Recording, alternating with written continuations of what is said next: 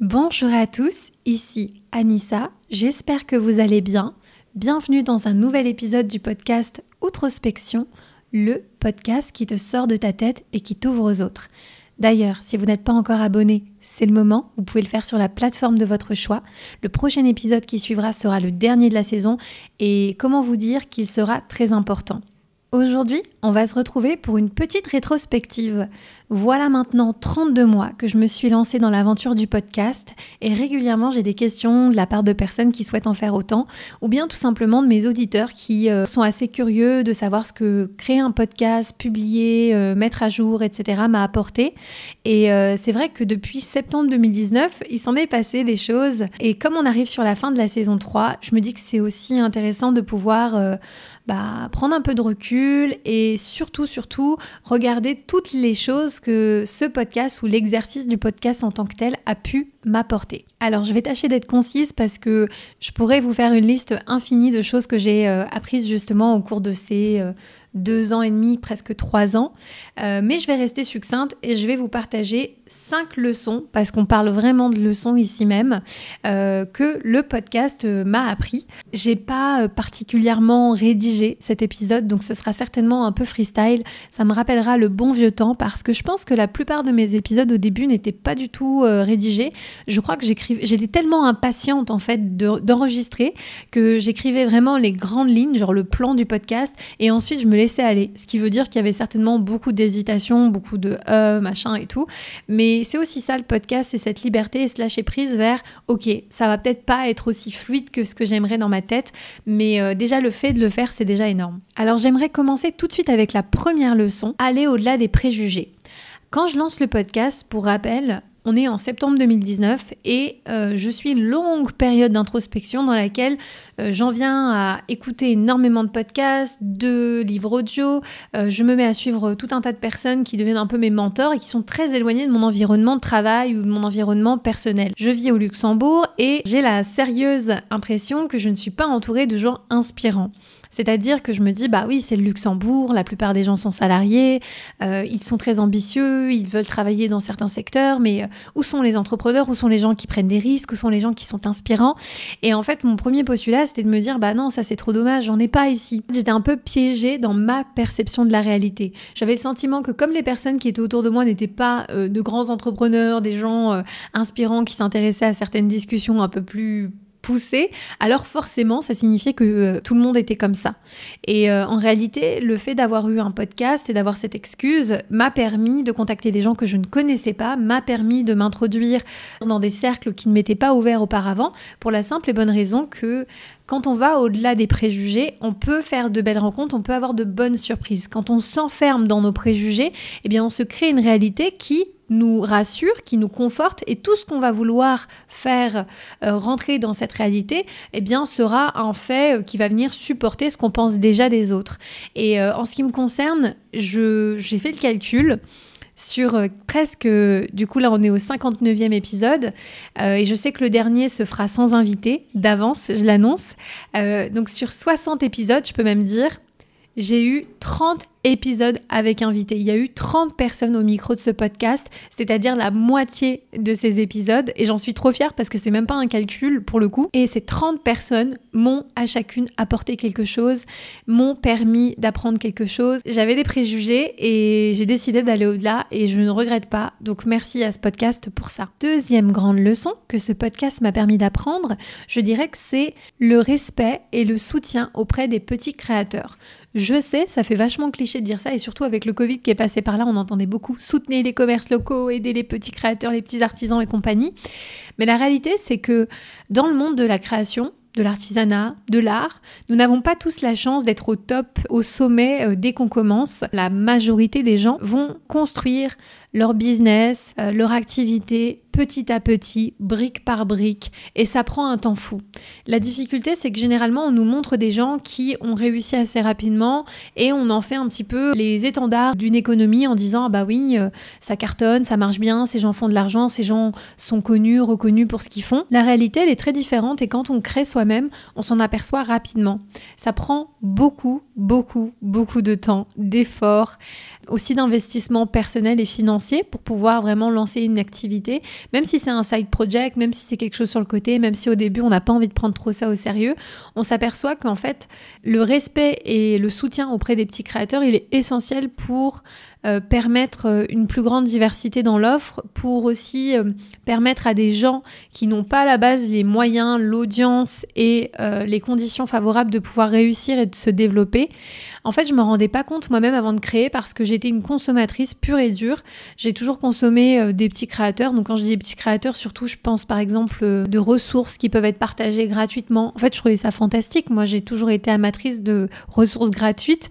J'ai mis du temps à comprendre aussi que investir investir euh, dans la connaissance, c'était aussi investir en soi, sur soi.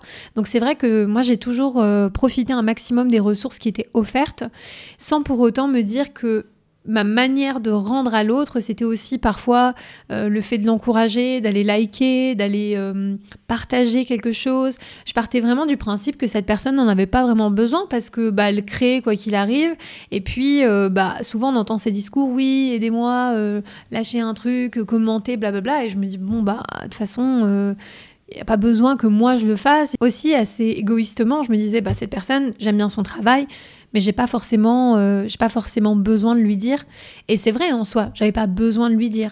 Mais ma manière en quelque sorte dans l'échange qui était assez déséquilibré c'est que je prenais beaucoup et je ne rendais pas énormément. Et en fait on se rend compte dans cette économie de petits créateurs à quel point le soutien euh, les encouragements font une différence considérable pour la personne qui crée.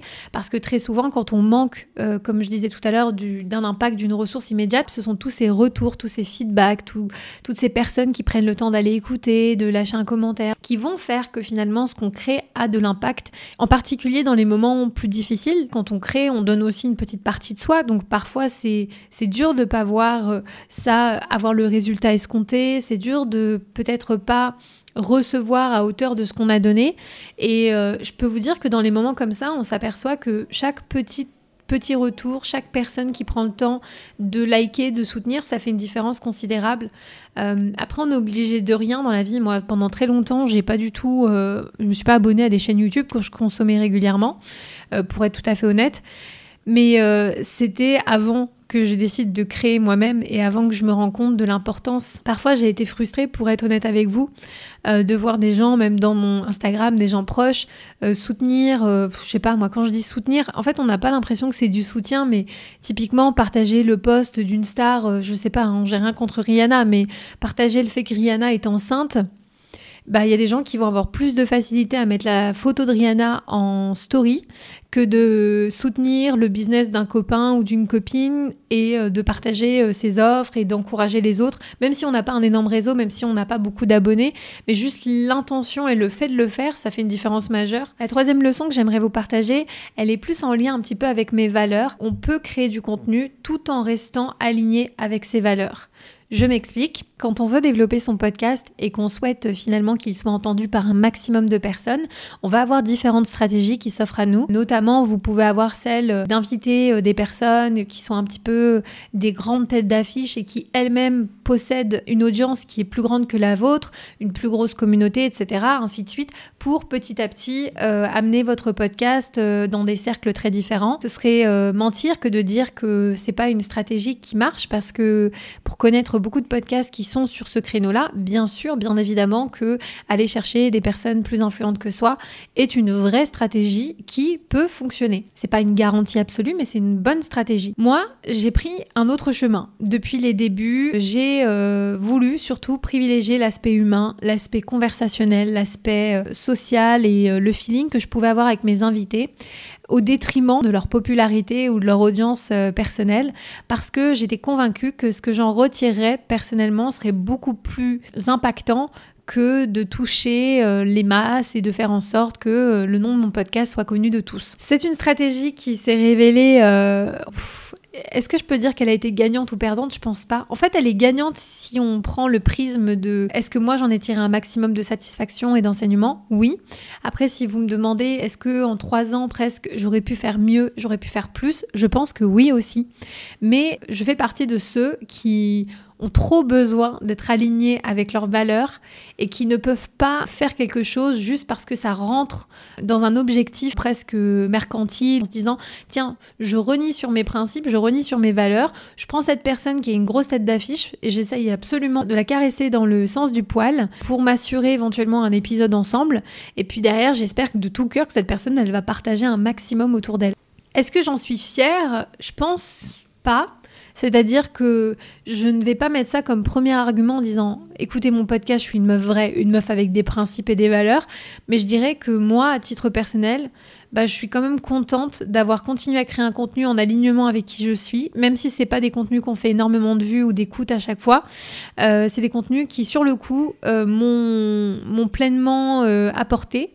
Et, je pense véritablement que ça doit aussi rentrer dans la balance dans une ère où on mesure tout, où on veut faire un maximum de vues, d'écoutes et tout. Eh bien, moi, j'ai envie de revenir à des valeurs un peu basiques de est-ce que j'ai kiffé quand j'enregistrais l'épisode?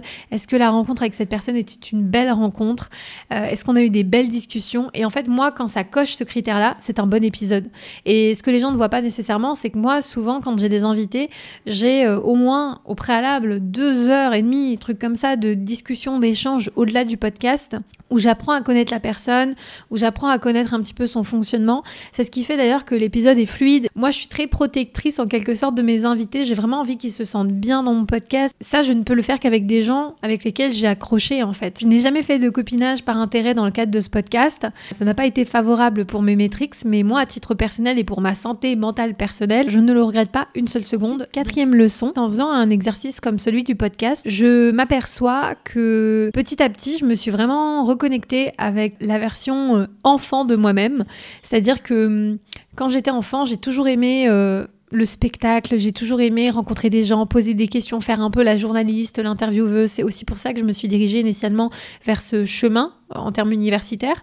Et, euh, et en fait, c'est vrai que ma première expérience, enfin pas la toute première, mais en tout cas l'expérience la plus significative que j'ai eue euh, dans un média à la radio, euh, m'avait un petit peu vaccinée. Après cette expérience, j'avais le sentiment que tout ce que j'avais imaginé depuis ma plus tendre enfance concernant ma carrière dans les médias, le fait d'être intervieweuse, tout ça, c'était finalement une illusion et que c'était un délire de gamine et que finalement, bah, une fois que j'avais été confrontée à la réalité du monde du travail et des médias, bah, je m'étais aperçue que ça me correspondait pas tant que ça et que j'avais un peu fantasmé cette carrière. Et euh, en créant un podcast et en enregistrant et en étant moi-même à la fois la créatrice, le diffuseur, euh, l'agent qui fait la promotion de ce, de ce podcast et de ces émissions, eh bien, en fait, je me suis dit, euh, en fait, je me reconnecte avec la version la plus, la plus innocente, la plus pure de moi-même, indépendamment, euh, vous savez, des fameuses phrases qui, qu'on se dit à nous-mêmes, hein, qui peuvent nous décourager. Non, mais de toute façon, c'était pas pour toi. Non, mais c'est pas vraiment une carrière, ça peut pas être un vrai métier. Et je me suis aperçue que, à mesure que ça prenait de plus en plus de place dans ma vie, eh bien, ça devenait quelque chose d'hyper naturel pour moi. Qu'en fait, parler dans un micro, interviewer des gens, euh, créer euh, du contenu autour de ça, parler de ces sujets, bah, c'était un truc qui était, qui était naturel et euh, dans lequel je prenais énormément de plaisir. Et ça m'a rappelé justement le plaisir qu'on prend quand on est enfant, quand on joue, quand on se met en scène. Et ça, j'ai toujours entendu des gens dire, euh, en fait, quand tu sais pas ce que tu veux faire dans la vie, il faut que tu te reconnectes à ton enfant intérieur ou en tout cas à la version de toi enfant. Qu'est-ce que toi enfant tu aimais faire? Qu'est-ce qui, qu'est-ce qui t'amusait? Et c'est vrai que la plupart des gens, bah, s'empêchent de se reconnecter avec ça parce que quand on pense à nous enfants, on pense à tous nos délires, à toutes nos ambitions qui étaient euh, what the fuck, au fait de vouloir être astronaute, enfin des trucs un peu euh, qui semblent inaccessibles. Mais euh, la réalité, c'est que dans ces, désirs d'enfant, il y a toujours une part de vérité quand même qui sommeille, j'ai le sentiment. Il y a toujours un truc qui est assez, assez vrai. Et ça signifie pas qu'il faut le transposer à 100% en un métier, mais je pense que c'est quelque chose toujours qui était là je, suis émue. je suis émue, je ne sais pas pourquoi. Est-ce que je vais le laisser? Je ne sais pas. Ah, vous savez quoi? On, est quand même sur la fin de la saison. On va laisser les émotions euh, nous traverser. Euh, on va les laisser nous traverser et puis repartir tout doucement. Mais c'est vrai que oui, j'ai le sentiment que quand on est enfant, il y a un truc qui. Euh, oh putain. Je suis un peu émue en fait en, vous parlant de ça parce que je pense que c'est aussi quand on est à l'heure de faire des bilans, euh, des petites euh, rétrospectives du temps qui passe, eh bien on peut être amené un petit peu à, se sentir ému parce qu'on repense aussi au chemin. Et donc cette quatrième leçon qui est de se reconnecter finalement parfois à, la version enfant de nous, je la trouve euh, loin d'être bête. Et, je trouve qu'il y a beaucoup de réponses finalement dans cet acte et enfin, cinquième leçon que j'aimerais vous partager, il ne faut pas s'empêcher de faire des choses même si on ne les maîtrise pas, même si on n'a pas de connaissances dans le domaine. Je m'explique. Enregistrer un podcast, ça a l'air assez simple en apparence, sauf que à partir du moment où on veut pouvoir le diffuser, eh bien, il y a un certain nombre de choses qui rentrent en ligne de compte. Moi, j'ai toujours enregistré d'une manière ou d'une autre des audios dans mon magnétophone parce que bah, j'avais des fois des idées, des pensées, j'avais envie de, parler à haute voix toute seule. Et euh, je me suis dit, ok, le podcast, c'est la next step, mais maintenant, comment est-ce que je fais pour monter un podcast? Comment est-ce que je fais pour le diffuser? Comment est-ce que je fais pour le promouvoir et tout? Ça se passe comment? Eh bien, j'ai pas trop cherché à savoir comment avant de le faire. Moi, j'ai juste fait. Et ensuite, je me suis posé la question. Parce que je pense que si j'étais restée bloquée à l'étape du comment, j'aurais peut-être jamais commencé. Pendant longtemps, j'ai été du style à attendre euh, le bon moment pour démarrer les choses. Euh, je voulais faire un blog pendant très longtemps et je n'arrivais pas à trouver la bonne plateforme. Vous voyez, toutes ces choses qui nous amènent à petit à petit procrastiner parce qu'on a le sentiment que soit on manque de connaissances, soit on manque de ressources, soit on manque euh, de temps. Eh bien, j'ai essayé de balayer ça du revers de la main et je me suis dit, fais et ensuite tu réfléchiras à comment ça marche. Et euh, certains diront c'est pas une bonne idée parce qu'il faut, c'est préférable de savoir où on met les pieds, tout ça machin. Mais quand on est dans un acte finalement de création, je pense que le comment est vraiment, vraiment secondaire. Je pense que si je m'étais intéressée au comment, je me serais découragée même. Parce qu'en fait, le podcast, il y a, y a de la technique, mais il y a aussi tout un aspect euh, moins palpable, moins concret, qui entre en ligne de jeu pour faire un bon podcast et pour avoir euh, un podcast qui marche, entre guillemets. Euh, après, vous mettez ce que vous voulez derrière le terme qui marche. Mais à mon sens, déjà être capable de sortir un épisode une semaine sur deux pendant plus de deux ans et demi, pour moi, c'est ce qui fait que mon podcast marche, c'est qu'il continue, qu'il existe et qu'il y a une forme de régularité. Le fait est que je me serais peut-être découragée parce qu'en fait, euh, si je mets bout à bout tout le temps que j'ai passé à consommer euh, des contenus, des tutos, à regarder des revues sur Internet, à essayer de comprendre comment fonctionnait telle ou telle chose, ou bien euh, toutes les heures que j'allais passer à contacter des gens, à avoir des conversations avec eux, peut-être que je me serais dit... Oh, ce sentiment, je l'ai aussi eu quand je me suis lancée sur Twitch, parce que pareil, comme le podcast, je suis arrivée un petit peu à l'aveugle dans un, dans un game que je connaissais pas très bien. Commencé vraiment à, zéro aussi. Et en fait, euh, Peut-être que la facilité que j'ai eue à commencer les choses sur Twitch, elle m'a été donnée parce que je me suis rendu compte qu'avec le podcast, ça avait été possible. Qu'en fait, euh, même si je m'y connaissais pas en podcast, même si euh, je connaissais rien à, l'art de produire un podcast, comme j'étais parvenue, malgré tout, eh bien, je pourrais faire ça avec n'importe quoi. Et je sais qu'en tant qu'être humain, on a aussi toujours envie de bien faire et on a envie de rentrer dans quelque chose en ayant un maximum de connaissances.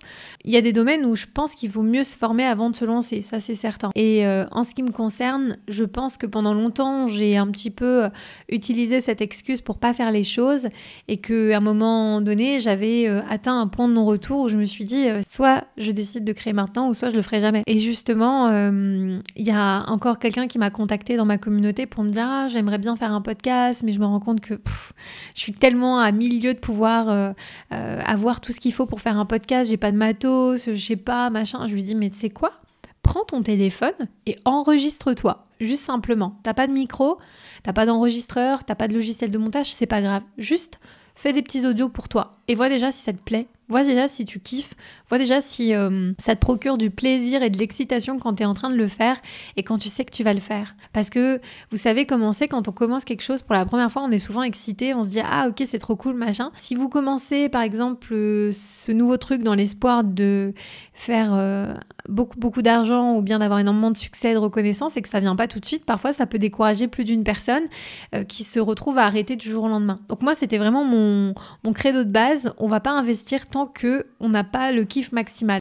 Et évidemment la régularité. Et ça doit être le seul et unique indicateur, je pense, quand on fait quelque chose. C'est pas euh, à quel point je suis la personne la plus technique dans le domaine, à quel point je vais acheter euh, euh, du matériel dernier cri qui coûte les yeux de la tête, mais juste à quel point je kiffe. Et ça, c'est votre, à mon sens, votre curseur pour savoir si vous devez continuer, passer plus de temps à faire ça, si vous devez vous former, regarder plus de tutos. En fait, pour moi, c'est vraiment l'indicateur le plus efficace alors, euh, comme je vous l'ai dit pour conclure, je pourrais continuer avec une liste infinie de choses que ce podcast m'a permis d'apprendre, parce qu'il m'a permis de faire des rencontres euh, incroyables, parce qu'il a euh, développé en moi des compétences que je n'avais pas. Tout ce que je sais aujourd'hui sur l'audio, je le sais grâce au podcast.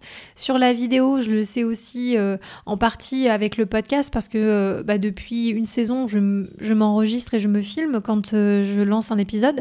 Et même si mon but, c'est pas de, de faire des vidéos hyper montées, hyper stylées, bah n'empêche que ça m'a quand même demandé d'apprendre des nouvelles choses. Je crois que c'est ça que j'ai adoré en fait avec le podcast, au-delà de tout ce que je vous ai cité, c'est que j'ai l'impression d'être vivante quand je fais du podcast parce que parce qu'en fait j'apprends j'apprends de nouvelles choses.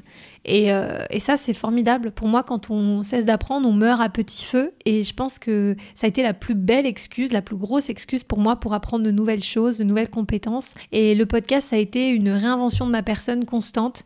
Et j'en suis euh, mille fois reconnaissante. Permettez-moi en tout cas d'utiliser euh, ce temps pour remercier toutes les personnes qui ont découvert ce podcast au cours des 32 derniers mois qui l'ont écouté assidûment, sporadiquement, de temps en temps. Bref, merci à toutes ces personnes, merci à vous. J'apprécie qu'on ait pu évoluer ensemble et échanger au cours de ces derniers épisodes, que vous ayez pu découvrir des parts de moi que moi-même je ne connaissais pas avant de lancer ce podcast euh, il y a deux ans et demi en arrière, que vous ayez pu aussi découvrir des parcours inspirants, des personnalités euh, qui justement ne sont pas toujours des têtes d'affiche, mais qui, euh, par le biais de, de, ce podcast, ont pu se livrer et expliquer des choses qu'on voit peut-être pas forcément partout aujourd'hui. Donc voilà, c'est un petit bilan euh, qui fait office un peu de rétrospective après trois saisons, chose que j'avais pas fait jusqu'à présent. Mais j'avais envie de parler des choses les plus spontanées qui me venaient à l'esprit quand je pensais vraiment à oh merci au podcast pour ça.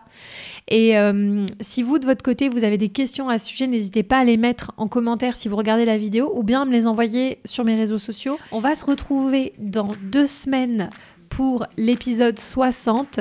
Accrochez-vous, il promet un bon nombre de rebondissements cet épisode-là, euh, qui, va être euh, particulièrement important pour moi. D'ici là, prenez soin de vous, je vous embrasse, à bientôt. Ciao